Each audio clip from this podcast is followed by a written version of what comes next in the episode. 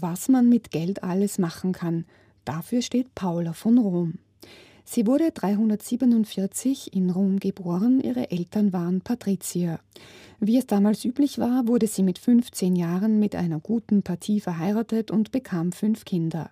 Sie schätzte ihren Reichtum und Luxus durchaus. Aber dann, als sie Anfang 30 war, starb ihr Mann und hinterließ ihr sein Vermögen. Doch der Luxus machte Paula fortan keine Freude mehr. Ein paar Jahre später lernte sie den Kirchenvater Hieronymus kennen und war fasziniert von seinen asketischen Idealen. Er weckte in ihr die Sehnsucht nach dem Eremitentum in der Wüste und dem Heiligen Land.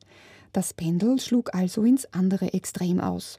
Vorerst jedoch verwandelte Paula ihren Palast in eine klösterliche Gemeinschaft und setzte ihr Vermögen ein für die Pflege Kranker und Armer. Außerdem lernte sie Hebräisch. Zwei ihrer Töchter schlossen sich hier an, 385 verließen Hieronymus, Paula und eine Tochter Rom. Das alte Leben hinter sich lassend, pilgerten sie zu den biblischen Städten Ägyptens und Palästinas. 386 ließen sie sich in Bethlehem nieder und gründeten wieder mit Paulas Geld eine Herberge, drei Frauenklöster und ein Männerkloster.